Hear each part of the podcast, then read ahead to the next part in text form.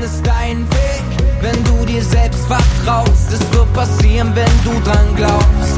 Und du brauchst nur ein gutes Gefühl dabei, wenn du liebst, was du machst, kommt der Rest. Und du brauchst nur ein gutes Gefühl dabei, wenn du liebst, was du machst, kommt der Rest schon von ganz allein. Willkommen bei der Lunchbox auf einer Runde mit meinem Hund. Ich bin Nina, Mitgründerin von Digital School Story. Und während unseres Spaziergangs befüllen wir deine Lunchbox mit frischen Ideen, knackigen Tipps oder auch würzigen Impulsen. Viele kleine Puzzleteile machen Digital Story zu dem, was wir wirklich sind. Die bilden echt unsere DNA. Aber unser Puzzle hat noch ziemlich viele Lücken. Und jeder meiner Gesprächspartner oder Gesprächspartnerinnen ist eines dieser Teilchen, die eben noch fehlen um tatsächlich hinterher ein Bild zu kriegen. Und so wachsen wir, lernen, entwickeln und gestalten gemeinsam. Und das macht unglaublich viel Spaß. Ja, da bin ich. Hallo Harald. Grüß dich, Nina. Wie schön mit dir in der Lunchbox heute zu sprechen und äh, dass ich eine Runde spazieren gehen darf mit dir. Ähm, denn für alle, die dich hier noch nicht kennen, ich spreche heute mit Harald Schirmer. Ähm, jeder kann den Namen gerne auch nochmal in Google eingeben, der wird sofort was finden, wird auch was finden gleich auf LinkedIn. Also deswegen so die formellen Daten kann man alle nachgucken, aber eben nicht die persönlichen. Und äh, darüber freue ich mich, mit dir zu sprechen und würde gern starten mit drei persönlichen Hashtags. Welche machen dich aus, Harald? Welche machen mich aus? Ähm, täglich lernen, Zukunft gestalten und hm, ähm, auf Englisch heißt ähm, ja, ja, oder finde ich einen deutschen Begriff dafür. Nennen wir, nennen wir Menschlichkeit. Drei äh, wirkliche äh, Hashtags, wo ich mich sofort äh, angesprochen fühle. Ich würde an alle andocken. Und ähm, vielleicht fangen wir oder starten wir mit dem Lernen, denn Lernen ist ja was, was uns in verschiedensten Konstellationen oder was uns beide auch richtig zusammengebracht hat, nämlich damals, wie wir bei Woll, also haben uns, sind uns immer begegnet, haben dann bei Woll Frauenstärken ja ein bisschen enger unsere Verbindung gezogen und lernen tatsächlich jetzt äh, auch jeden Tag zusammen bei Digital School Story. Und äh, vielleicht willst du mal so ein bisschen Einblick geben, wie kommt man dahin, Harald, dass man sagt, jeden Tag lernen, das muss Programm sein. Äh, wie entwickelt man das überhaupt, Harald? Ja, Nina, das, das mit dem Lernen ähm, hat ja irgendwie eine Vergangenheit. Ähm, Vergangenheit in der Form, dass wir Lernen ja sehr schnell äh, in unserer Welt institutionalisiert haben. Mhm. Wir haben irgendwie einen Kindergarten, wo wir lernen. Wir haben eine Schule, in der, mit dem wir lernen. In der Schule gibt es einen Abschluss. Das äh, impliziert ja so ein bisschen, dass dann Lernen fertig ist. Genau. Dann fängt man Studieren an und stellt fest, oh, es wird ja noch mehr. Ähm, oder man fängt an in der und denkst, auch da, genau, auch da hat man den Begriff Abschluss gewählt. Natürlich schließt sich diese, diese, dieser Teil, dieser Lebensteil oder Abschnitt ab.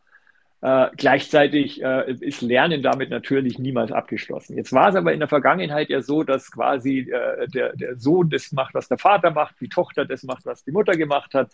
Über Generationen wurden Berufe, Berufungen oder auch Kenntnisse weitergegeben. Ähm, und das hat sich doch sehr, sehr stark verändert. Also man kann ja mal in die Hörerschaft fragen, wer von euch macht denn den Job, erstens, den äh, seine Eltern gemacht haben oder ihre Eltern gemacht haben. Und wenn, wer macht doch den Job, den er irgendwann mal gelernt hat? Also selber. Also wenn man diese Fragen sich erstmal stellt, dann kann man natürlich noch weitergehen und diese ganzen Veränderungen anschauen. Äh, der Professor Kruse hat es ja irgendwann mal äh, so schön vorausgesagt. In dem Moment, wo wir eine vernetzte Welt haben, wird es Aufschaukelungseffekte geben, es wird äh, äh, Geschwindigkeiten geben, die wir noch nicht gesehen haben, weil wenn plötzlich jeder alles sehen kann, also Zugang zum Weltwissen hat, wenn plötzlich ähm, positive Störungen, nenne ich es jetzt mal, im besten Fall mich in meiner Kreativität fördern, dann ist Innovation eine logische Folge davon. Und wenn das ganz groß auf großer Bandbreite passiert, weltweit, länderübergreifend, wenn Sprachen keine Barriere mehr sind, dann ist Innovation etwas, was wir täglich und minütlich erleben. Ja, das sieht man an den Zyklen, wie schnell sich Software verändert, wie schnell Produkte in den Markt schießen. Äh, ChatGPT hat jetzt fünf Tage gebraucht, um ein Level zu erreichen, was früher ein Fernsehen nach Jahren nicht geschafft hat. Also das ist etwas, was die Geschwindigkeit erhöht, die Zugänge erhöht. So, und jetzt äh, habe ich schon ganz viel geredet dazu. Wenn all diese Dinge, und das waren jetzt nur zwei, drei Aspekte, es gibt davon unzählige mehr, wenn wir die mal zusammenrechnen und dann nochmal zehn Jahre zurückschauen, was haben wir vor zehn Jahren gewusst, können wir mit dem Wissen heute wirklich erfolgreich sein? Ich glaube, dann ist klar, das Lernen täglich, ähm, das soll nicht als Drohung klingen, das wird oft so verwendet, sondern wirklich als ein, eigentlich könnte man sagen, als ein Genuss. Jeden Tag mhm. kann ich die Welt gestalten, jeden Tag kann ich was dazulernen, kann mit anderen gemeinsam lernen. Und deswegen finde ich das so eine großartige Geschichte. Ähm, das bedeutet für mich noch mal mehr, dass Lernen äh, auch irgendwie ein bisschen was mit Freude und Spaß zu tun haben sollte, wenn man sowas jeden Tag macht. Also wie kommt man da hin? Also dieses Lifelong Learning, wovon du ja eben auch gesprochen hast, gerade in dieser vernetzteren Welt, das ist ja was, was einfach nicht mehr wegzudenken ist. Also auch gerade wie sich äh, Rollen, wie sich Themen entwickeln, welche neuen Themenfelder sich auftun da wird es ja was, was sozusagen eigentlich so ein bisschen in Fleisch und Blut übergehen muss bei uns. Und wenn man sich jetzt die Arbeitswelt anguckt, das ist es ja noch nicht. Also wie kriegen wir intrinsische Motivation zum Lernen? Ich glaube, es verändert sich alles ganz stark im Moment, auch das Lernen natürlich. Ich, äh, wenn ich mal meine, meine liebe Frau zitieren darf, die hat mir mal ein, ein Bild gemalt und einen Satz drunter geschrieben. Ähm, äh, man muss seine Perspektive oder seinen Standort ändern, um die Welt jeden Tag neu zu entdecken. Was da drin steht, das habt ihr in der letzten Lunchbox oder in der vorletzten Lunchbox schon äh, sehr stark mhm. besprochen mit, der, mit den Fragen, die man an die Welt hat. Und mhm. ich, ich möchte es mal so formulieren, das, das Thema Lernen war früher, ich möchte es jetzt nicht so schwarz-weiß sehen, aber einfach um da ein bisschen eine, eine, äh, eine Unterschiedlichkeit reinzubringen, sehr, sehr stark auf Wissen, auf Content, auf Kompetenzen äh, gelegt. Also ich lerne, wie man ein Gerät bedient. Ich lerne, wie man eine, äh, eine Software bedient. Ich lerne, wie man mit Werkzeug, äh, mit, mit Messmitteln oder mit, mit Menschen umgeht. Also man hat quasi äh, einzelne Dinge gelernt. Und in der Summe dieser einzelnen Dinge hat man dann ein Kompetenzprofil, man hat Erfahrungen und konnte dann in einer relativ stabilen Welt sehr gut und sehr lange auch zurechtkommen. Jetzt leben wir ja in einer hochdynamischen Welt. Ich glaube, sie war schon immer dynamisch, aber wir haben sie früher sehr, sehr stark versucht zu vereinfachen. Das heißt, Menschen sind komplex, die Umwelt ist komplex, all diese Dinge sind komplex und hochdynamisch. Wenn wir die so respektieren, wie sie sind, ist Lernen von Einzelthemen nach wie vor relevant, möchte ich nicht klein machen in der Form, auf gar keinen Fall. Wir brauchen Expertinnen und Experten und wir brauchen auch Generalisten. Wir brauchen auch eine, ein, eine ich nenne es jetzt mal eine Lernkompetenz und man könnte in Klammern dazu schreiben und eine Verlernkompetenz. Also mhm. ganz einfaches Beispiel.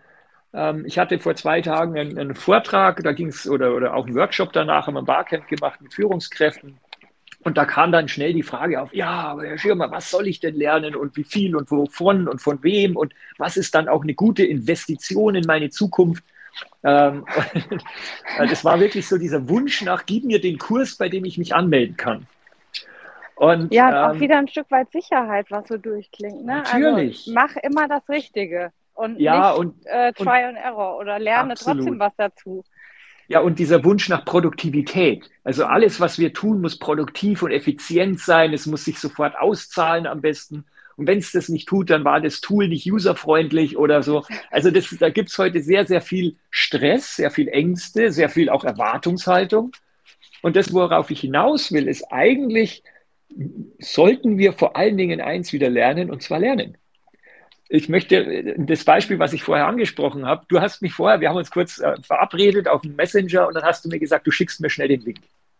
Dann habe ich den Link bekommen und dann sehe ich in der URL von dem Link, ey, das ist ja ein Tool. Das kenne ich noch gar nicht. Jetzt hätte ich einfach auf den Link klicken können und mich schnell irgendwie da anmelden, damit ich möglichst schnell reinkomme. Und ich habe mir aber gedacht, hey, super Chance zum Lernen. Äh, habe draufgeklickt, dann wurde mir angezeigt, hey, da gibt es auch eine App dazu. Dann habe ich schnell die App installiert. Ich weiß ja, wie man Apps installiert. Ich habe schon tausend Apps installiert. Dann hat mich das Ding gefragt, ob ich mich mit meinen User Credentials anmelden will oder nicht. Habe ich kurz nachgeschaut, kurz in die AGBs reingespitzt und dann habe ich gesagt, okay, das passt, das will ich ausprobieren und habe das wieder äh, installiert, bin dann reingekommen und jetzt sind wir mit dieser App hier verbunden und ich habe eine tolle Ansicht. Ich habe jetzt heute früh schon wieder gelernt, wie eine App funktioniert, dass ich sie innerhalb von, glaube ich, es waren zweieinhalb Minuten, die du vielleicht warten musstest, installieren konnte. Und wir haben jetzt wahrscheinlich eine störungsfreiere, bessere Qualität im Gespräch. Ja, also diese Lern-Opportunities sozusagen, diese Möglichkeiten, etwas Neues zu lernen, sich zu trauen, auch vielleicht unter Druck, zu sagen, ey, ich will natürlich möglichst schnell jetzt in den Call mit dir, aber das ist jetzt die Chance, mal schnell wieder was Neues zu lernen, aus meiner Komfortzone rauszugehen und, und etwas Neues zu machen. Und diese Kompetenz, würde ich es jetzt fast schon nennen, ähm, die Welt jeden Tag neu zu entdecken, mit einer fragenden Haltung, hey, klappt das, ist das besser als das, was ich schon kenne? Geht es anders? Ist dieses andere vielleicht äh, menschlicher? Ist das andere vielleicht wertschätzender? Ähm, das ist für mich eine, eine, eine total wertschätzende und, und freudige Reise.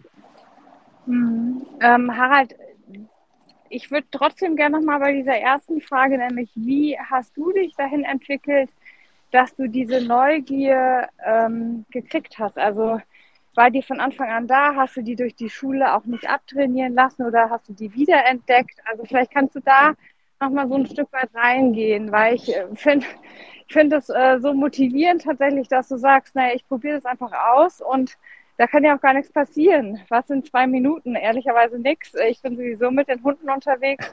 Von daher, ähm, das kostet auch nichts. Und dieses, dieses Thema, ich, ich probiere das jetzt einfach, ich mache das, weil ich vielleicht danach auch gar nicht die Chance habe oder es wieder aus dem Blick verliere. Ähm, das, ist, das ist ja riesig. Also das ist ja quasi auch so ein Stück weit, ich lasse mich einfach mal drauf ein, ohne dass ich per se mich auch immer hetzen und drängeln lasse. Hm. Ähm, ich kann es ganz persönlich machen. Ich bin in meiner Schullaufbahn, würde ich mal sagen, oder würde man aufgrund von irgendwelchen äh, Ergebnissen, Zeugnissen oder, oder Abschlüssen, die ich habe oder nicht habe, würde man wahrscheinlich sagen, eher gescheitert als, als äh, da mit Bravour durchgegangen.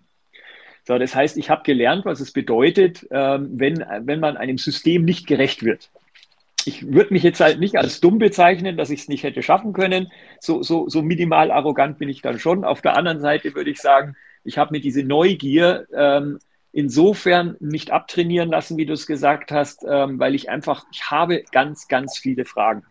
Und ich bin nicht damit zufrieden, wenn jemand sagt, die Frage ist aber jetzt nicht dran oder das ist nicht dein Job oder darum geht es nicht, dafür haben wir jetzt kein Budget oder eben in, damals in der Schule, ähm, du störst gerade den Unterricht mit deiner Frage, weil ich den Fluss des Lehrers, der Lehrkraft im Endeffekt gestört habe. Aber ich konnte dann nicht mehr aufpassen, weil mich diese Frage so brennend interessiert hat, dass ich einfach, äh, für mich war der Rest erstmal nicht mehr verbindbar mit dem, worum es gerade ging. Und das war mein großes Problem damals, dass ich musste mich auf den, ich sage jetzt mal, den Lernpfad, die Vorgabe, diese One-Size-Fits-All-Vorgabe dieser, dieser Lehrkraft einlassen. Und wenn da Begriffe drin waren, die ich nicht verstanden habe, wenn da Fragen in mir aufgekommen sind, die für mich persönlich relevant waren, die er oder sie aber nicht äh, beantwortet hat, dann war ich verloren. Ich war schlichtweg verloren. Heute mache ich das Internet auf, ich, ich kann parallel neben einem Meeting, kann ich mich mit Leuten unterhalten. Früher hat man das Schwätzen genannt und wurde bestraft dafür. Heute kann ich in einem Chat mal schnell fragen, hey, weißt du, was diese Abkürzung heißt? Oder hast du da irgendeinen Link zu dem, was da gerade gesagt worden ist? Ja, ich mhm. passe dann mal minimal nicht auf. Ich bin auch nicht perfekt in Multitasking oder kann ich es wahrscheinlich gar nicht. Aber ich kann diese Frage in der Regel innerhalb von wenigen Sekunden klären und bin dann sofort wieder an dem Strang dran, ob, ob ich in der Konferenz bin oder bei einem, bei einem Lehrvortrag oder bei äh, in einem Meeting. Ja, also ich habe mir, ich habe mhm. heute die Möglichkeit, die für mich persönlich relevanten Fragen sehr, sehr schnell zu klären oder zumindest äh, diese erste Befriedigungsstufe zu erreichen, dass ich wieder ins Thema, dass ich wieder folgen kann. Mhm. So, und das ist etwas, wo ich, äh, wo ich gelernt habe, diese Neugier, diese, die ist nicht schädlich, sondern die ist extrem hilfreich, weil wenn ich diese Sache verstanden habe, dann kann ich aus dem Ganzen wieder für mich einen Sinn machen. Und das ist für mich wichtig. Und das habe ich auch versucht dann in meinem Job mit anderen Leuten zu machen, weil ich festgestellt habe, hey, ich bin nicht der Einzige, der nicht verstanden hat, was diese Abkürzung heißt. wenn ich es dann mal gefragt habe, dann hat natürlich jetzt nicht jemand gesagt, ah, oh, habe ich auch nicht gewusst, weil die, die Blöße will man sich nicht geben, sondern die waren dann, die haben dann den, äh, heute diese Antwort geliked. Ja, also so ganz unterschwellig, mhm. ah, super, dass du es erklärt hast. Und das kriege ich, wenn ich es anspreche, immer mehr, dass Leute sagen, ja, ich bin da auch, ich bin da, ich war auch lost. Aber ich habe mich nicht getraut zu fragen. Und jetzt kommt der zweite Teil, nicht getraut. Ähm, dadurch, dass ich an vielen Stellen gescheitert bin, habe ich erlebt, wie schlimm ist denn Scheitern überhaupt? Und ich glaube, dass wir da heute in dem ganzen Buzzword-Bingo, in dem ganzen, äh, manchmal muss man sagen, auch LinkedIn-Hype äh, und wie toll wir alle sind und wie produktiv und wie fehlerfrei und, und schnell und, und Karriere und so weiter, dass wir da äh, einfach vergessen, wie, äh, was wirklich, wirklich zählt.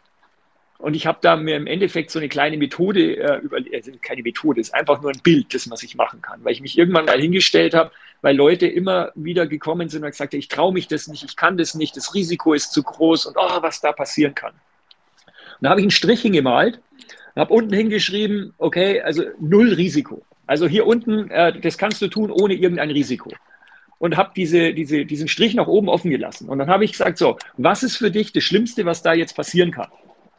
Und dann haben die Leute halt angefangen zu sagen, ja, ich könnte scheitern oder ich könnte jetzt das nicht kapieren oder ich kriege da den Auftrag nicht oder ich verliere meinen Job dabei. Und dann habe ich jedes Mal, wenn die das gemacht haben, äh, gesagt haben, habe ich auf dieser Linie einen Strich gemacht für mich und habe da hingeschrieben, Auftrag nicht bekommen, Chef unglücklich, äh, Prüfung nicht bestanden, ähm, äh, Job verloren. Und ich war jetzt bei Job verloren ungefähr bei ein Drittel von dieser Linie.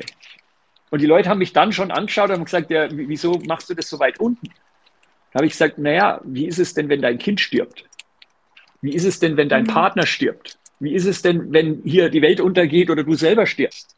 Wie ist es denn, wenn? Ja, also ich habe versucht mal diese Skala von Risiken, von ehrlichen Risiken, von Dingen, die uns wirklich, wirklich in ein Problem bringen, mal aufzuzeichnen. Und nachdem die Leute dann gesehen haben, dass diese Skala bis zum eigenen Tod, das ist das maximale Risiko sozusagen, was wir haben können, wenn diese ganze Skala plötzlich dasteht. Und dann reden wir darüber, dass dieses Meeting nicht so gut laufen kann oder ich beim, beim Lernen eine schlechte Note schreibe oder sowas. Dann merkt man plötzlich, naja, also ganz so mutig muss ich jetzt da wohl nicht sein. Jemand, der heute in einem Kriegsgebiet etwas tut, der muss maximal mutig sein, weil der ist ganz, ganz oben im Risiko. Jemand, der bei einer Prüfung oder in einem Meeting was, was sagt, was vielleicht nicht heute auf der Agenda steht, das, das ist auch mutig, möchte ich nicht kleinreden. Aber wenn man sich diese Skala vor Augen hält, naja, also wir werden nicht dran sterben. Und das hilft mir und das hilft auch Leuten, mit denen ich da zusammenarbeite, einfach äh, eher schneller ein, ein Mütchen, nenne ich es mal, ein kleines bisschen Mut zu fassen, äh, um wirklich das zu tun, was eigentlich jetzt nicht die Welt untergehen lässt. Ähm, genau, also das ist tatsächlich ein ganz äh, wichtiger Punkt, denn ich wollte schon fragen, ähm, was heißt denn äh, Scheitern? Also was ist denn wirklich dramatisch gravierendes passiert? Scheitern ist ja Erfahrungen sammeln. Also sprich, äh, diese Erfahrungen, die du sammelst, die prägen dich ja äh, für die Zukunft und sagen dir sozusagen, bist du jetzt links abgebogen, bist du jetzt rechts abgebogen. Also das äh, hat ja auf dein Leben sozusagen schon auch eine Wirkung. Wenn wir uns jetzt auch angucken, dass wir zukünftig, du hast es ja so gesagt, äh, eher auf Kompetenzbildung gehen müssen. Also sprich, welche Fähigkeiten lernen wir, welche Kompetenzen lernen wir, dann ist das ja nicht unbedingt mehr was, was wir sofort eins zu eins in was Produktives umwandeln können. Wie, äh, wie gehen wir zukünftig dann damit um, wenn Lernen immer an was gemessen wurde bisher? Da muss dann was rauskommen, was wir sofort einsetzen können in der Organisation. Ich glaube, dass dieser Ansatz des, äh, des, des Kompetenzerwerbs nach wie vor notwendig ist, wenn du, ein, wenn du Grundlagen lernen musst, wenn du, wenn du erstmal einen Überblick bekommen musst, um was geht es in dem ganzen Thema. Ähm, die Art des lebenslangen oder täglichen Lernens sehe ich aber eigentlich eher in der Form von ähm, mit, einem, mit, mit offenen Augen durch die Welt laufen, wenn sich Möglichkeiten bieten, wenn sich Fragen stellen, denen nachgehen, sich Zeit dafür zu reservieren und die dann auch entsprechend zu verteidigen. Ähm, ich, ich erlebe, dass diese äh, diese Herangehensweise an Lernen für mich einfach eine, eine, sehr andere geworden ist. Also sowohl zeitlich als auch örtlich. Also jetzt hier im Podcast, wie gesagt, ich kann beim Beitreten zum Podcast kann ich was lernen. Auch da kann ich unterschiedliche Dinge tun. Ich kann ja den Podcast heute über, über Spotify, morgen über Apple und übermorgen über, über etwas anderes hören. Einfach um zu sehen, hey, wie geht denn eigentlich Podcasten? Ähm, was ich bei uns äh, in, den, in den Schulungen, wir haben ja weltweit Tools eingeführt bei 200.000 Leuten.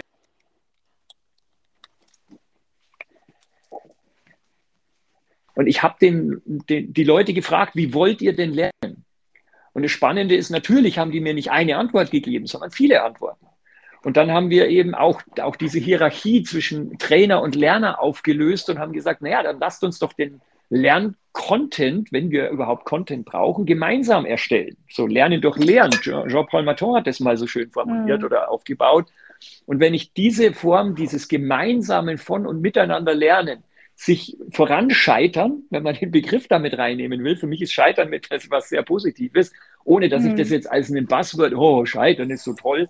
Nee, Scheitern ist nichts anderes wie, und wir haben in Deutschland ja zwei Begriffe, Fehler machen ist ja versehentlich oder mit Absicht oder wie auch immer.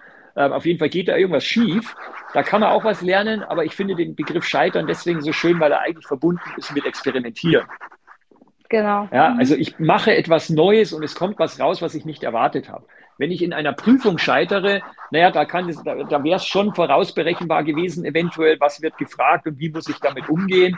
Wenn ich aber an einem Experiment scheitere, das kann ja einfach was Neues sein, äh, was, was ich anders probiere, was ich anders äh, anwende. Ja, und da werde ich dann einen neuen Weg finden, lernen. Das ist vielleicht der schnellste, der effizienteste Weg. Ich glaube aber, auch das muss sich ändern, weil die, die Qualität oder die Richtung, was ist der schnellste, kürzeste Weg, um zu lernen, ähm, ich würde ihn fast als unmenschlich bezeichnen um das mal da äh, auf den Punkt zu bringen. Ich würde fragen, gibt es den überhaupt tatsächlich? Ja, ich glaube schon. Ich komme ja aus einer Automotive-Umgebung und da haben wir die letzten 20 Jahre Lean natürlich extrem hoch gehalten. Das heißt, was ist die höchste Effizienzstufe in einem Prozess?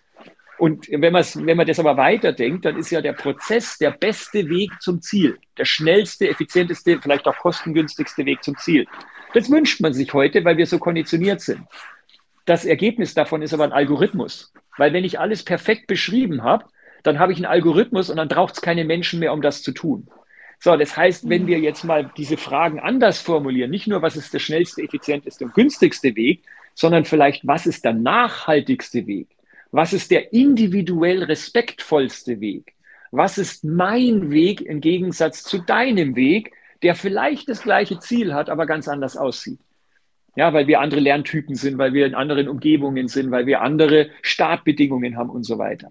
Jetzt kriegt diese Frage vielleicht nochmal eine ganz andere äh, äh, Perspektive. Und das, glaube ich, ist heute oder wird heute, und ich hoffe, dass es immer wichtiger wird zum Thema Nachhaltigkeit, zum Thema äh, Kreislaufwirtschaft, all diese Dinge. Da geht es nicht darum, dass ich möglichst schnell, möglichst billig irgendwie Produkte raushau, sondern da geht es darum, dass ich mir überlege, was passiert denn mit meinem Produkt beim Kunden, wie kriege ich dieses Produkt eventuell wieder zurück, damit ich die Wertstoffe und die, die Materialien, vielleicht auch den Service weiterverwenden kann und möglichst wenig Verluste oder, oder Müll erzeuge. Ja, also all diese Dinge, die müssen wir komplett neu denken und neu lernen. Und jetzt könnte man sagen, auch das sind alles Kompetenzen. Ich weiß aber nicht, ob das der richtige Begriff dafür ist. Es ist, glaube ich, eine andere Art, Fragen zu stellen. Mhm. Damit sind wir ja tatsächlich bei einem ganz äh, wichtigen, wichtigen Thema, dass wir auch genau das wieder ein Stück weit mehr lernen müssen, zu fragen. Denn bisher ist ja so, wie du das auch geschildert hast vorhin, Fragen stellen als was wird hier irgendwie auch als eher Schwäche ausgelegt. Da hat einer ein Wissen nicht, dann fragt er. Aber tatsächlich eher dieser offene Umgang auch, den, der daraus folgt, der also ich finde, das ist eben auch wieder ein Thema mit äh, menschlich, dass man einfach sich auch traut, Dinge anzusprechen, hinterher auch feststellt, ja, da passiert ganz viel beim Gegenüber auch. Jetzt hast du einen Prozess beschrieben, der sich verändert. Hm. Heißt das für dich auch, wie Arbeit menschlicher werden kann zukünftig? Bedeutet das das für dich oder hast du da noch andere Aspekte? Äh, es gibt viele andere Aspekte, aber ja, das ist ein Kernprozess. Es gibt im Moment sehr viele Leute, die Angst haben, ihren Job zu verlieren, wegen AI und wegen dieser ganzen Technologie und so weiter. Und ähm, also die, die einfachste Antwort für mich wäre, wir haben im 19. Jahrhundert die, die körperlich respektlose Arbeit an Maschinen delegiert. Und wir sind jetzt in dieser Industrialisierungsstufe dabei, die geistig respektlosen Arbeiten an Maschinen zu delegieren. Ja, also Prozesse äh, im Denken. Wenn heute einer äh, im Controlling irgendwelche äh, Daten aus einer Datenbank rausholt, sie in Excel schön malt, dann in PowerPoint packt und dann per E-Mail verschickt, dann ist es, und das jede Woche macht und dafür einen Tag verbraucht, dann ist das eigentlich eine respektlose Arbeit, die heute ein Dashboard innerhalb von Sekunden und Millisekunden machen kann. Die eigentliche Arbeit eines Controllers war ja nicht mit diesen ganzen Dokumentformaten machen, äh, rum, rumspielen, sondern eigentlich Sinn aus den Daten zu lesen und daraus Empfehlungen zu äh, generieren. Es ist aber im Endeffekt da draußen relativ langweiliger Job geworden, nämlich irgendwelchen Formaten gerecht zu werden und irgendwelchen Zeitleisten gerecht zu werden. Also ich glaube, dass wenn wir diese, diese geistig respektlosen Arbeiten, wie ich sie nenne, und es heißt jetzt nicht, keiner darf sie mehr machen. Es wird sicher auch, wie es auch noch Schallplatten und Hufbeschlag gibt, die wird's, es wird es auch weitergeben. Ähm, aber wie, ich möchte eigentlich, dass diese ganzen modernen Technologien das wieder werden, was sie eigentlich mal sein sollten, nämlich Werkzeuge. Und wir als Menschen, als äh, die, die ähm, diese Werkzeuge anwenden, brauchen damit natürlich andere Kompetenzen. Ja, wenn ich, wenn ich früher äh, jedes einzelne Teil äh, mit der Hand schnitzen musste oder im Wald sammeln musste oder sowas, dann war meine Kompetenz das Sammeln und das Schnitzen. Ähm, wenn mhm. das heute eine Maschine machen kann, dann ist meine Kompetenz oder sollte meine Kompetenz heute so sein, wie ich das Ganze so nachhaltig hinkriege, dass wir damit keinen Schaden anrichten oder wie ich das Ganze so einbetten kann, dass es eine soziale Gerechtigkeit bekommen kann, dass es einen ähm, gesellschaftlichen Mehrwert nicht nur in der Produktion, sondern auch in der Nutzung und dann eben auch nach dem äh, Recycling, jetzt wirklich in dem Begriff des Wortes, es wieder in den Cycle zurückzubringen, dass, dass der mhm. Wertstoff nicht verloren geht, passiert. Oder eben beim Wissen auch, dass dieses Wissen wachsen kann, dass dieses Wissen auch ähm, nicht einfach nur in einem Buch steht und jetzt ist es da. Ich erlebe, und es freut mich eigentlich ganz sehr, dass wir sehr, sehr viel, von dem wir die letzten 20, 30 Jahre lang absolut sicher waren, dass das so ist. Ja, also äh, sei es unsere, unsere, ich höre zurzeit sehr viele Sendungen über historische Dinge, wo, wo jemand sagt, ah, so und so waren die Dinosaurier oder so und so haben die und die Städte, äh, die Völker gelebt. Oder sind es Dinge wie, wie, wie gesellschaftliche Sachen? Homeoffice funktioniert nicht, die mhm. Leute sind alle faul. Ja, und plötzlich stellt man fest, oh, das funktioniert ja doch ziemlich gut. Wir wussten, dass es nicht geht, aber es geht mhm. ja doch. Ja, also diese ganzen Dinge müssen wir im Moment gerade über den Haufen schmeißen. You can't fax a handshake war ein absolut stehender Begriff in der Wirtschaft, weil man gesagt hat, wenn du ein Geschäft abschließen willst, musst du physisch vor Ort sein. Naja, heute werden Milliarden von Geschäfte abgeschlossen, wo kein Mensch beteiligt ist, weder auf der einen noch auf der anderen Seite. Mhm. Ich möchte es nicht bewerten, aber dass es nicht geht, das ist auf jeden Fall hinreichlich bekannt, dass das nicht stimmt. Ja, mhm. dessen machen das Gleiche haben wir jetzt auch in den Schulen, Digital School Story, in den Formaten, in dem Barcamp, das wir jetzt dann machen. Ähm, normalerweise sagst du, du gehst nicht in ein Meeting ohne Agenda. Ja, weil das ist, das, weil sonst bringt's nichts. Jetzt machst du ein Barcamp und die Agenda ist leer weil die Agenda wird von den Leuten mit ihren Fragen gefüllt. Das heißt, du weißt nicht, welche Fragen wird es in dieser Agenda geben und du kommst raus und du wirst eigentlich mit einer hohen Energie rauskommen. Du wirst mit, mit noch mehr Fragen rauskommen, hat der Christian, glaube ich, so schön gesagt. Also das sind ganz viele Dinge, die wir wussten früher, dass sie so oder so richtig oder falsch sind. Und heute äh, zelebrieren wir, wenn wir schon so weit sind, eigentlich die Vielfalt, zelebrieren die Unsicherheit und und fördern eigentlich das, dass wir ähm, nicht vorher schon wissen, was hinten rauskommt. Ja, das, äh, also eine ganze Menge, die du jetzt auch gesagt hast, äh, Harald. Und ähm, dieses, ähm, dieses sich trauen und auch so ein Stück weit ist es ja für viele, fühlt sich das wahrscheinlich an wie ein riesiger Mut, den man auch plötzlich entwickelt, ähm, Angst beiseite zu schieben und einfach mit dieser, ähm, da rauszugehen und dann auch zu sagen, so, jetzt habe ich irgendwie drei Fragen mehr, aber die Antworten haben mich irgendwie weitergebracht, sodass ich daraus eben neue Fragen auch mitstellen kann, ähm, dass das sozusagen positiv bewertet wird. Das ist ja eine ganz neue Erfahrung tatsächlich, die viele, viele Menschen machen. Und wenn du jetzt auch mal rückblickend ähm, nochmal drauf schaust, wir haben ja die Lernmethode Digital School Story bei euch, bei der Conti auch mit angewendet. Und wenn du da auch siehst, wie Menschen da reingewachsen sind, so ein Stück weit. Das war ja auch was total Neues. Wie, wie hast du das erlebt, dass man damit plötzlich auch sich wirklich auf was ganz Neues so einlassen kann und hinterher auch vielleicht noch sagt, das hat mir total viel Spaß gemacht und möchte ich wieder machen? Hm. Sind zwei Aspekte, Mina. Das eine ist, ähm, du hast den Mut angesprochen. Ähm, ich würde sagen, eine der ähm, Fähigkeiten, die eine Führungskraft heute haben sollte, ist vielleicht weniger Leuten Mut zu machen, sondern eine Atmosphäre zu erzeugen, in der man keinen Mut braucht. Mhm. Das heißt, ich als Führungskraft übernehme die volle Verantwortung für das, was passiert. Und wenn alle scheitern, wenn nichts dabei rauskommt, dann ist es mein Thema. Ich muss dafür sorgen, dass die Leute ja, sich am Anfang vielleicht trauen, etwas zu tun, was sie noch nie gemacht haben. Man nennt es die Komfortzone erweitern. Das heißt, wenn ich so und so oft, ähm, nimm es als Weltenbummler, wenn ich nur in meinem Heimatdorf lebe, dann ist die Welt da draußen vielleicht gefährlich, sie ist unbekannt, die Menschen haben komische Rituale, das, ich, es muss Angst machen eigentlich.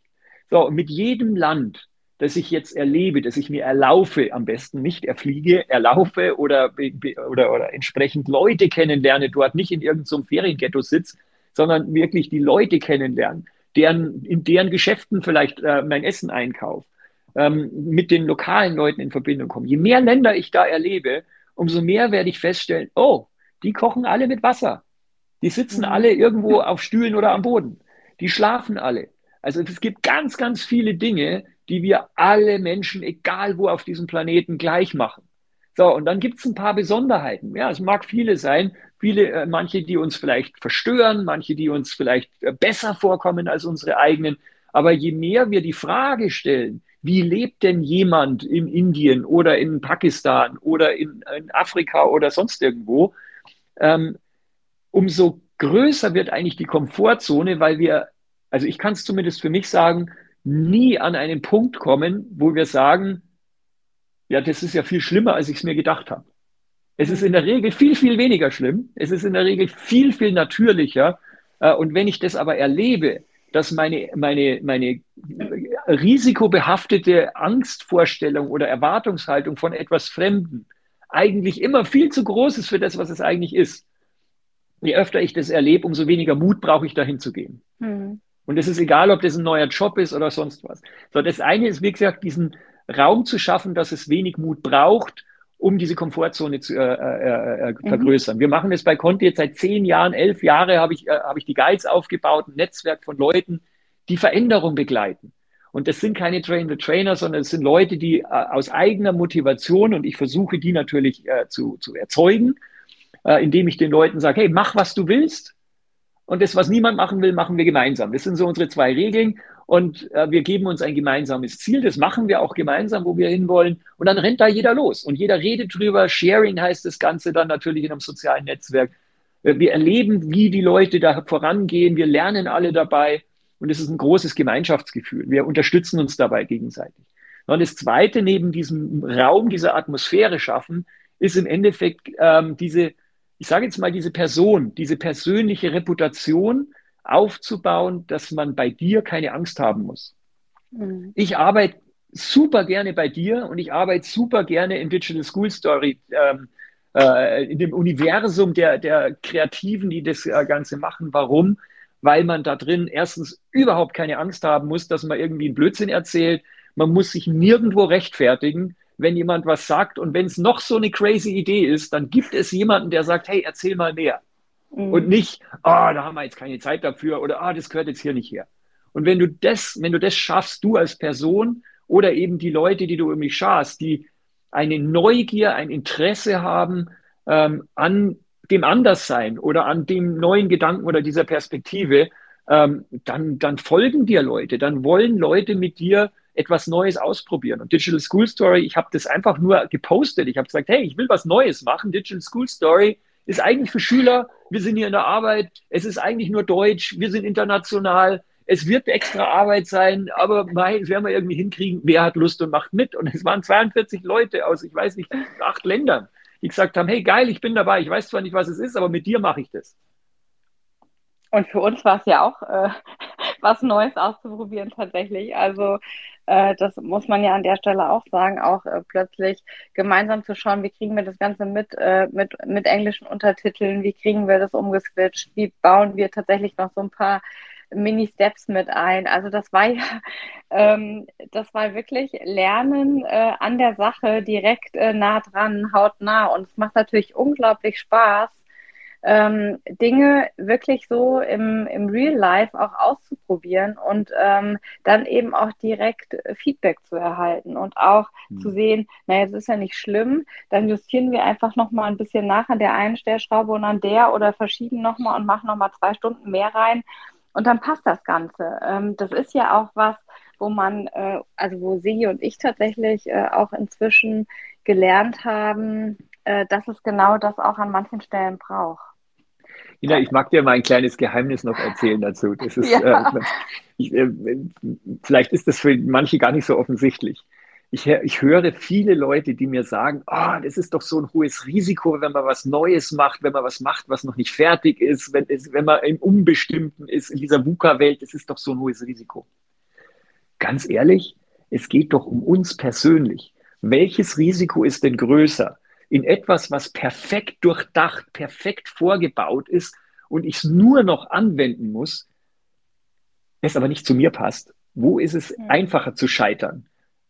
ich muss mich komplett an dieses fertige System anpassen oder ich mache etwas Neues, wo noch niemand so genau weiß, was ist richtig, was ist falsch, was ist gut, was ist schlecht, wie weit geht's, wie schnell geht's. Da drin kann man doch gar nicht scheitern. Das Risiko ist doch quasi null, weil dich niemand be- oder verurteilen kann. Du machst ja was, was sonst noch niemand gemacht hat. Mhm. Also eigentlich ist doch etwas Neues machen viel weniger Risiko, als etwas zu machen, was tausend andere schon beurteilen und, und, und ein, einschätzen können. Da ist es doch viel einfacher zu scheitern oder blöd oder schlecht dazustehen, als in einem Bereich, wo jeder bloß sagen kann, boah, wie haben die das nur geschafft? Ja, gar nicht. Sie haben es einfach gemacht und haben währenddessen gelernt und haben gesehen, wie weit, wie schnell können wir gehen. Und die, die dann nachlaufen, die Follower sozusagen, die müssen sich ja schon mit dem wieder messen. Mhm. Aber die, die es als erstes machen, haben doch kein Risiko. Mhm. Äh, ganz, ganz spannender Blickwinkel, den du nochmal äh, darauf gibst. Und das, was du eben auch am Anfang gesagt hast, ähm, dass da eben sehr viel an den Führungskräften mithängt. Ich erlebe das immer so, dass wir eine andere Art Führungskraft tatsächlich aber im Moment vorfinden. Was sind denn so für dich auch Eigenschaften, die eine Führungskraft tatsächlich heute unbedingt haben sollte? Und ich finde, da für mich ist da besonders wichtig, tatsächlich eben auch mehr ähm, eine Haltung zu kriegen und nicht Fähnchen mehr zu sein. Also wie schätzt du das ein, Harald, und wie erlebst du das tatsächlich auch? Hm. Ähm, ich habe jetzt zehn Jahre lang so mit diesem Mindset, Skillset, Toolset-Dreiklang rumgearbeitet und versucht, da alles Mögliche mit Initiativen und Bottom-up hm. und Middle-up-down und sowas zu, zu gestalten, also Organisationsentwicklung zu betreiben, digitale Transformation, Enterprise Social Network, flexible Arbeitsbedingungen, also ganz, ganz viele Sachen, mhm. äh, globale Projekte innerhalb unserer Organisation, aber natürlich auch außerhalb zu begleiten und zu, zu gestalten. Und ähm, ich habe irgendwann gemerkt, oh, alles, was wir da machen, ist sehr viel informell. Also das ganze Thema New Work, das ganze Thema Diversity, das ganze Thema ähm, Social, ähm, und so weiter. Also all diese neuen Trends, Netzwerken, die, die uns auch so erfolgreich machen, sind in der Regel in den Organisationen nicht formal ähm, beschrieben. Also mhm. anders ausgedrückt, es hat keine Konsequenzen, wenn du es nicht machst. So, ist mein Ziel jetzt, das alles formal zu machen? Nein, ganz ausdrücklich nein. Wenn es aber eine Krise gibt, wenn es schwierig wird, dann fallen Leute natürlich sofort auf die formalen Dinge zurück, weil sie wieder Risiken minimieren. Ich mache das, was ich machen muss, was in meiner Rolle steht, was in meinem, äh, in meinem Vertrag steht oder was in meinem Budgetplan möglich ist. Das, also das ist ja die, die logische Form. Wenn es eng wird, fokussieren wir uns auf das, was wirklich notwendig ist. Und die ganzen informellen Dinge, die fallen ganz schnell als erstes runter. So, jetzt ist die Frage ja von dir, was, was, wie gehen wir da mit Führungskräften um? Also neben dem Mindset, Skillset, Toolset gibt es noch das Frameset. So, also die Rahmenbedingungen. Jetzt habe ich mir die Dinge wieder angeschaut und habe versucht, da Anwendungsmöglichkeiten zu finden, das zu tun. Und was ich jetzt, äh, wo ich im Moment gerade stehe, natürlich lang nicht fertig, aber wo ich versucht habe rauszufinden, wo ist denn der größte Hebel für sowas? Äh, da habe ich erst äh, vorgestern einen Post darüber geschrieben über das Thema Vorbilder. Das heißt, Es geht ja ganz oft darum, dass wir von den Führungskräften und den Managern Commitment haben wollen. Also, dass sie dahinter stehen. So, was machen wir dann? Wir nehmen dann einen Podcast auf, eine Videomessage, wir schreiben ein Newsletter äh, oder es kommt halt öfter mal wieder die Sprache zu diesem Thema, dass auch wirklich alle wissen, das ist jetzt wirklich wichtig, weil der oder die hat es gesagt. Aber ich stelle dann auch wieder fest, dass Worte halt wie Schall und Rauch sind. Mhm. Äh, kommt ein neuer Vorstand, andere Worte. Kommt eine neue Person, kommt eine neue Situation, kommt irgendwo ein Stress oder sowas, ändert sich sowas sehr schnell. So, langer Bogen wieder zu deiner Frage, aber ich möchte, dass man die, die Herleitung irgendwo vielleicht verstehen kann. Also all diese Dinge, die wir alle gemacht haben und die haben eine Wirkung, das möchte ich gar nicht in Frage stellen. Aber die größte Wirkung, die ich bis jetzt erleben durfte, ist, wenn eine dieser Führungskräfte eigentlich sogar gar nicht drüber redet, sondern es selber macht. Mhm. Warum? Weil dieses selber machen, dieses Vorbild sein, und damit meine ich nicht jetzt ein Hero, so ein ganz toller Hecht sein oder jemand, der das super über allen steht und so weiter, sondern eigentlich ganz leise, wenn jemand Vertrauen lebt, also es aufbaut, es ab und zu mal anspricht und sagt, hey, ich vertraue dir dabei, du schaffst es auch ohne mich. Oder ich vertraue dir, ähm, wenn deine Meinung oder deine Erfahrung hier hilft, dann lass uns das so machen, wie du das denkst, auch wenn ich selber glaube, das funktioniert nicht. Ja, also wenn mhm. spürbar wird, dass eine Person für einen Wert wie Vertrauen oder für Integrität oder für äh, Innovation steht, wenn, wenn ein, überleg mal, wenn ein CEO ähm, im Homeoffice arbeitet, wie wahrscheinlich ist es dann, dass unten drunter alle sagen, das geht nicht? Du kannst natürlich einen Haufen Bilder rausgeben und sowas, das äh, Schriftstücke, dass wir das unterstützen und dass wir ja. hier super flexibel sind. Was das ist, wenn eine Führung natürlich, wenn eine Führungskraft nicht nur in einem Interview sagt, oh, wir sind total innovativ, sondern wenn eine Führungskraft hergeht und sagt, hey, wenn ihr irgendwo ein neues Tool seht, ich möchte es ausprobieren. Aus. Mhm. Ich möchte es ausprobieren. Wenn es eine neue Methode gibt, bist du der Erste, der diese Methode ausprobiert. Oder nicht der Erste, aber unter den Ersten dabei. Wenn, mhm. wenn das spürbar, erlebbar wird, dass du als Führungskraft vorangehst, gehst, nicht redest, das mhm. ist der größte Impact, den ich erlebe. Ja, weil das ist etwas, was du auch nicht so schnell wieder zurücknehmen kannst. Also wenn du äh, regelmäßig vorne dabei bist, dann wird, auch wenn dich nie jemand reden gehört hast, wird niemand sagen, oh, das ist sehr konservativ. Hm. Jetzt äh, hast Was du das wirklich, also du hast es ja sehr äh, bildlich ähm, jetzt beschrieben und auch sehr nachvollziehbar. Und jetzt, wenn du gerade mal so den Blick drauf legst, dass eben auch CEOs oder auch Führungskräfte bestimmte Dinge selber gemacht haben und ausprobiert haben, aber dann plötzlich Dinge wieder umdrehen. Also wie wichtig ist denn tatsächlich auch Verbindlichkeit und Kontinuität trotz dieser schnelllebigen Welt da draußen, die wir erleben? Ja, ich möchte noch eins dazu, ich wollte jetzt nicht mit dem Finger nur nach oben zeigen, sondern diese Führung sollte bitte jeder Einzelne übernehmen, jede Einzelne, egal in welcher Position. Auch wenn ich ganz, ganz unten in der Hierarchie bin, kann ich natürlich mich selber führen und durch ja. meine Taten, durch meine Handlungen mein Umfeld entsprechend beeinflussen. Mhm. Wenn ich finde, dass Schimpfwörter nicht hierher kommen, dann kann ich einfach sagen, wenn jemand umeinander flucht. Und damit werde ich diese Welt verändern und damit werde ich Führung übernehmen. Also ich wollte Oder das nicht vielleicht selber auch nicht anwenden. Also und sie selber halt selbstverständlich nicht, anwenden. Ganz, ganz, ganz, ganz genau. Nee, absolut.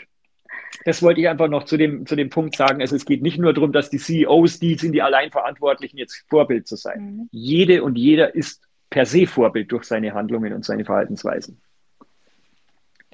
Jetzt musst du mir aber trotzdem noch mal kurz helfen. Äh, genau. genau auf das Thema ähm, Verbindlichkeit. Also wenn ja, du jetzt gerade sagst, genau. Sie haben das äh, sozusagen ausprobiert, ähm, wie viel, wie wichtig ist dann aber auch, dass es so ein Stück weit Verbindlichkeit, Verlässlichkeit und Kontinuität bei bestimmten Dingen auch gibt. Ja. Ähm, und das vermisst man ja jetzt gerade, wenn man auch gerade diese Homeoffice-Debatte und Co. anguckt. Ähm, für mich gibt es mindestens mal zwei Arten von Verbindlichkeit. Das eine ist die formale Verbindlichkeit. Das ist, wenn man sich zu etwas entschlossen hat, wenn man irgendwo einen Vertrag geschlossen hat in der, in der quasi höchsten Form oder wenn man sich die Hand drauf gegeben hat oder sich eine Kultur entwickelt hat, die verbindlich mit einer bestimmten Sache so oder so umgeht. Also da eine Kontinuität zu haben. Das ist quasi die, ich würde es mal fast ein bisschen nennen, eine technische Verbindlichkeit. Es ist eine, ähm, es ist eine erfüllte Erwartungshaltung. Wir haben uns dazu entschlossen, das so und so zu machen oder das so und so zu sehen. Wir tragen jetzt keine Krawatte mehr, weil wir gehen jetzt äh, Homeoffice oder Flexibilität ist erlaubt, weil wir können es begründen und wir können es auch sehen überall. Das ist diese Art von Verbindlichkeit, wo man auch äh, jemand, der neu in die Organisation kommt oder, oder wenn ich in, in, in Mutterschutz gehe oder in, in Sabbatical und ich komme nach sechs Monaten wieder, dass ich erwarten kann, dass das irgendwie noch da ist, dass diese, diese Aushandlung noch gilt. Ähm, die ist in einer hochdynamischen Welt, glaube ich, im Moment in der Gefahr, ähm, immer wieder neu diskutiert werden zu müssen weil sich einfach Rahmenbedingungen ändern und dann muss man einen Vertrag nach dem anderen schließen oder man, man, über, man sagt dann irgendwann, da machen wir gar keinen Vertrag mehr. Also ein Beispiel dafür ist, wir haben für unser Office-Thema äh, keine klassische Konzernbetriebsvereinbarung mehr geschlossen, die hätte man nämlich jeden Monat ändern müssen, sondern wir haben eine Vertrauensvereinbarung geschlossen. Das heißt, dieser Vertrag ist eben nicht mehr ver vergangenheits- und defizitorientiert. Wir machen alles aus, was jemand missbrauchen kann. Und äh, es, ist, es könnte was passieren, also äh, erlauben wir das von vornherein nicht, sondern er ist zukunftsorientiert. Wie wollen wir morgen arbeiten auf Vertrauensbasis? Wir wollen Zutra Zutrauen geben und beschreiben in vier, fünf Sätzen einfach nur, wie wollen wir in Zukunft arbeiten. Und da steht kein Toolname drin, da steht nicht mal eine Funktion drin, wie die zu verwenden ist oder wie nicht, sondern bitte geht damit, und jetzt sind wir wieder bei menschlich damit um, respektvoll, mhm. empathisch. So, und das bringt mich dann zu dem zweiten, zu der zweiten Art von, von äh, Konstante sozusagen. Wenn doch da draußen alles im Fluss ist und alles dynamisch ist und alles sich verändern kann und vielleicht sogar soll, wo ist denn dann die Stabilität, wo ist die Kontinuität? Und da würde ich jetzt sagen, und dann sind wir bei den Werten. Dann sind wir bei einer mhm. Haltung. Wenn ich als Person eine Haltung einnehmen kann, und ich weiß, auch das ist ein Passwort, sehr schwierig, Mindset und so weiter. Ich würde es auch gerne Mindflex nennen, nicht Mindset, weil auch da kann man natürlich ein bisschen beweglich sein oder sollte man. Mhm. Aber es gibt bestimmte Grunddinge, die man naja, früher war, war das ganz oft in der Religion verhaftet, äh, in den zehn Geboten in der christlichen äh, äh, Lebensweise oder in anderen äh, Religionen, auch in deren, in deren quasi ähm, Hauptgesetzbuch sozusagen, gibt es in der Regel ein paar ganz wenige, die über allen stehen. Ja, du sollst nicht töten oder du sollst nicht lügen und so, solche Sachen, falsch Zeugnis geben und so weiter. Ähm, das sind Dinge, das sind eher Haltungen, das sind eher Grundwerte, an die man nicht nur glauben sollte, sondern die man eigentlich in jeder Handlung äh, spürbar, erlebbar werden lassen sollte. Und zwar für sich selber und aber eben auch für sein Umfeld. Warum machst du das? Wie, wie kannst du heute so sagen und morgen so?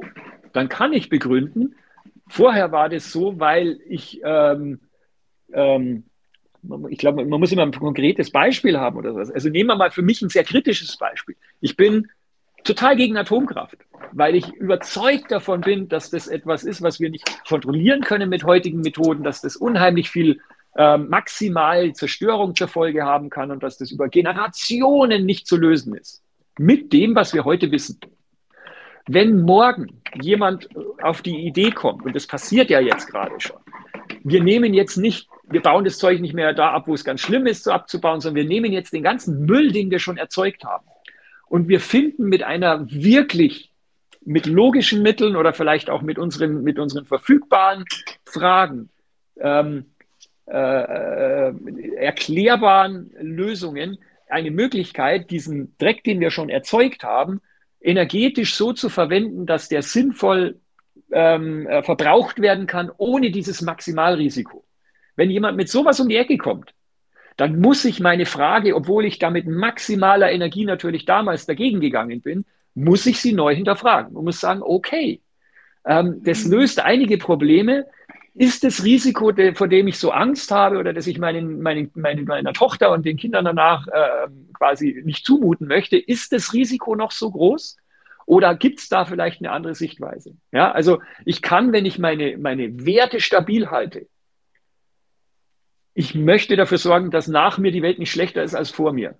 Ich möchte einen positiven Beitrag senden. Ich möchte einen positiven Fußabdruck sozusagen hinterlassen. Wenn das mein Grundwert ist, dann, dann, äh, äh, ähm, dann macht mich der vorher maximal dagegen zu sein und nachher mit dieser anderen Lösung, mit einer eventuellen anderen Möglichkeit, bringt aber diese gleiche Haltung mich dazu, das in Frage zu stellen. Und damit kann ich argumentieren, ich bin jetzt nicht ein Wendehals, der einfach nur nach jedem Wind pfeift, sondern ich habe die Situation neu bewertet aufgrund mhm. meiner innersten Überzeugungen, die man auch natürlich in Frage stellen muss ab und zu. Aber ich glaube, die wären sehr, sehr stabilitätsgebend und damit auch sicherheitsgebend und mhm. vielleicht auch für andere Leute dann verlässlich. Ja, ähm, das ist ganz spannend, aber auch das muss man ja so ein Stück weit lernen. Also wie kommt man dahin, ähm, die eigenen Werte zu finden, die Haltung zu entwickeln? Und wenn du jetzt siehst auch, ähm, dass äh, wie wichtig da eigentlich äh, Kompetenzen sind, nämlich dass man sowas eben auch übt und mal guckt, was passiert denn, wenn ich bestimmte Dinge wie tue und das sozusagen auch im Team erlebe. Wie schätzt du das dann ein? Ähm, was wird sich verändern, wenn junge Menschen mit so einer Methodik auch wie Digital School Story tatsächlich ähm, anders aufwachsen und damit auch andere Kompetenzen äh, ausbilden. Wie schätzt du sowas ein in Bezug im Punkto Arbeitswelt? Hm. Ähm, Digital School Story hatte ja ganz, ganz viele Methoden in sich vereint und ganz viele moderne, sowohl Techniken als auch Herangehensweisen, dass man in Gruppen auch arbeitet, dass man projektbasiert arbeitet, dass man sich eigene Fragen stellt, sich selber dem Thema nähert, wie man selber ähm, dieses Thema einfach äh, verstehen lernen möchte. Also da sind ganz viele Sachen drin. Ich glaube, für mich der Hauptaspekt auch in Richtung Arbeit ist, dass Digital School Story dafür sorgt, dass wir von Konsumenten zu Gestaltern werden. Und das ist, das ist für mich die, die große transformationale Kraft sozusagen, dass wir uns selbst wirksam erleben durch das, was wir tun. Durch die Fragen, die wir stellen und daraus entstehen ja dann diese kleinen Videos. Das ist für mich so ein, ich will es keinesfalls Abfallprodukt nennen, aber das ist das, das Ergebnis eines Prozesses. genauso wie beim Fotografieren. Das Foto am Schluss ist ja auch nur noch der festgehaltene Moment. Das, ist, das mögen Leute total schön finden und alles. Aber der Prozess des Entstehens, wann gehe ich wohin, bei welchem Licht, mit welchen Leuten, in welcher, mit welchem Techniken, Equipment und so weiter, habe ich mich vorher erkundigt, habe ich was gelernt über das, wie ich dieses Bild erzeuge. Diese Herangehensweise, das ist ja alles Lernen. Und in dem Moment, wo ich selber mich darum kümmern muss, dieses Bild oder in dem Fall bei Digital School Story dieses kleine Erklärvideo zu erzeugen, muss ich mich mit all diesen Fragen auseinandersetzen. Während wenn ich in der klassischen Schule oder in den klassischen äh, auch Betrieben, da sagt mir jemand, wann ich was, wie, wo, mit wem zu tun habe. Und wenn das alles vorgegeben ist, dann schaltet mein Gehirn natürlich auf Scharfmodus. Also auf Modus von, äh, ich mache das, was alle machen, weil dann mache ich es ja richtig. Und das, da erlebe ich mich aber nicht. Da erlebe ich mich weder lebendig, noch erlebe ich mich als selbstwirksam wirklich, sondern ich bin einfach ein Rad, ein kleines, kleines Rad in einem großen, großen Getriebe. Und ich glaube, dass die Leute immer mehr ähm, Longing, also immer mehr ähm, Wunsch oder, oder Desire, sorry, mir fallen heute nur die, deutschen, die englischen Begriffe an. Das ist eine internationale Organisation, da redet man die ganze Zeit Englisch. Also mehr, mehr Verlangen nach, ich möchte ja mich erleben. Was machen die Leute heute nach der Arbeit, in der sie stupide Prozesse abgearbeitet haben? Sie machen Bungee-Jumping oder sie gehen irgendwo Skyrunning oder machen irgendwie waghalsige Dinge, um sich lebendig zu erleben. Aber das Schöne wäre doch, wenn wir uns in allem, was wir tun, lebendig erleben können. Hm. Deswegen, ich würde äh, gerne so eine abschließende Frage äh, noch an dich stellen, ähm, nämlich wenn wenn man Unternehmen und Schule sozusagen neu, neu denken könnte und du jetzt so auf der grünen Wiese wärst, wie würdest du sowas ein Stück weit mit Vereinen vereint sehen oder vereinen können? Also welche Vorstellung kommt dir bei dem Gedanken in den Kopf, Harald?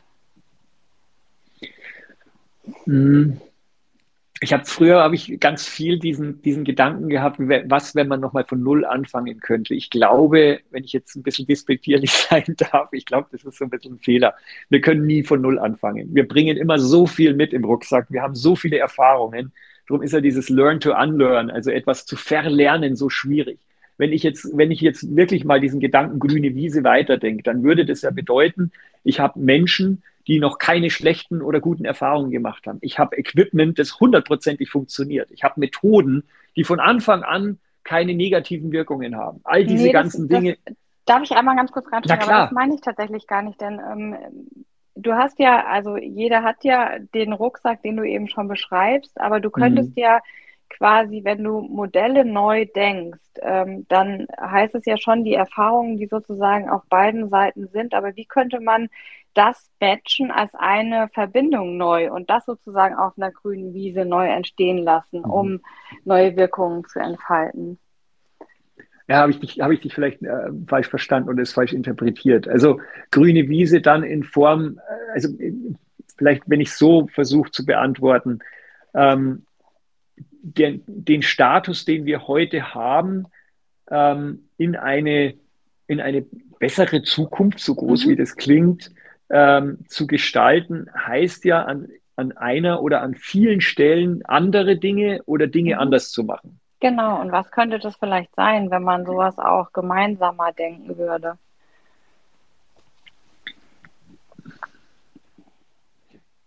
Also das, oh Gott, ich habe eine äh, große Frage gestellt. Ja, die ist, die, ist, die ist riesengroß, aber sie ist, sie ist unglaublich wertvoll. Und jetzt sind wir wieder dabei, bei dieser Frage müsste ich jetzt mit ganz vielen Rückfragen antworten, damit wir da weiterkommen. Und eine mhm. könnte natürlich sein, ähm, wo wollen wir anfangen? Mit was wollen wir anfangen? Was ist es, was uns im Moment vielleicht am meisten wehtut oder eben auch nicht?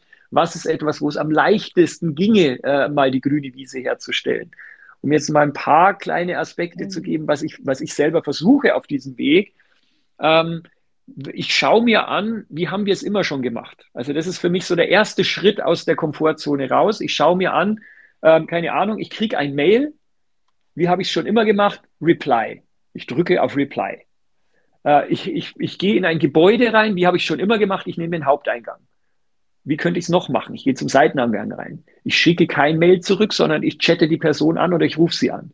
Also ich überlege mir, was wäre denn ein alternativer Weg zu dem, was wir schon immer so oder was alle machen. Und zwar, warum tue ich das nicht, um mir mehr Arbeit zu machen, sondern es haben sich ja Rahmenbedingungen geändert.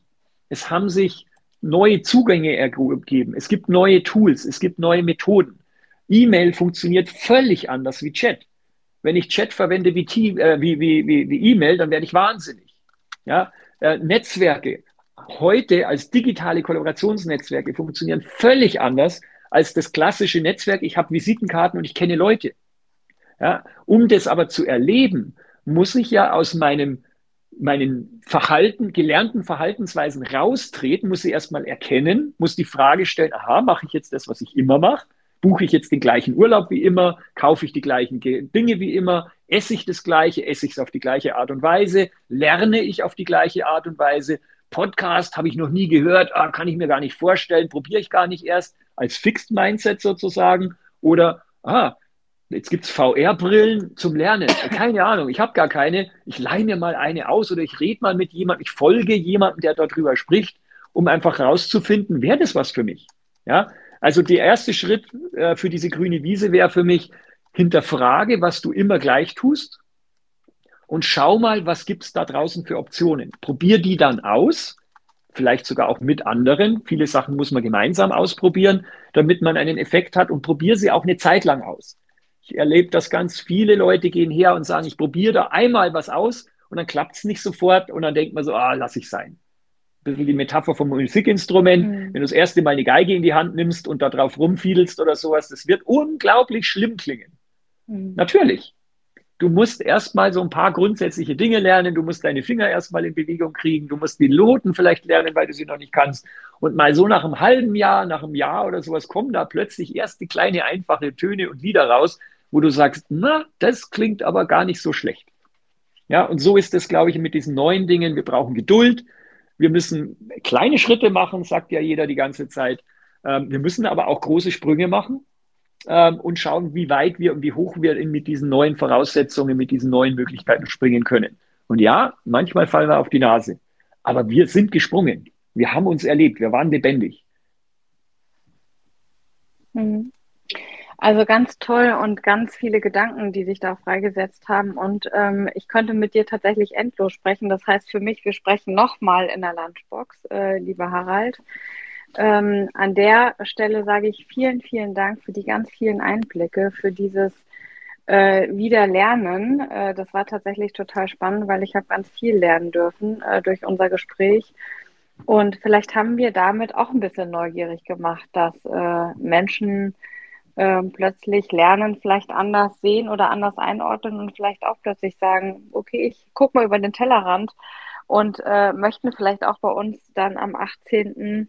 beim DSS Camp mit dabei sein. Und darauf mhm. freue ich mich tatsächlich mit dir schon, äh, da in die Zukunft zu schauen und äh, neue Fragen zu finden.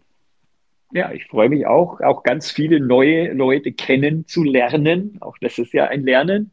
Und, und wünsche euch allen da draußen viel Freude, viel Lebendigkeit beim Lernen. Und wir sehen uns auf dem Barcamp, natürlich. Und Nina, vielen, vielen Dank für die Einladung.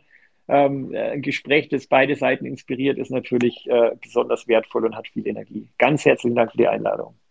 Super, dann bis bald, Harald. Ciao. Tschüss.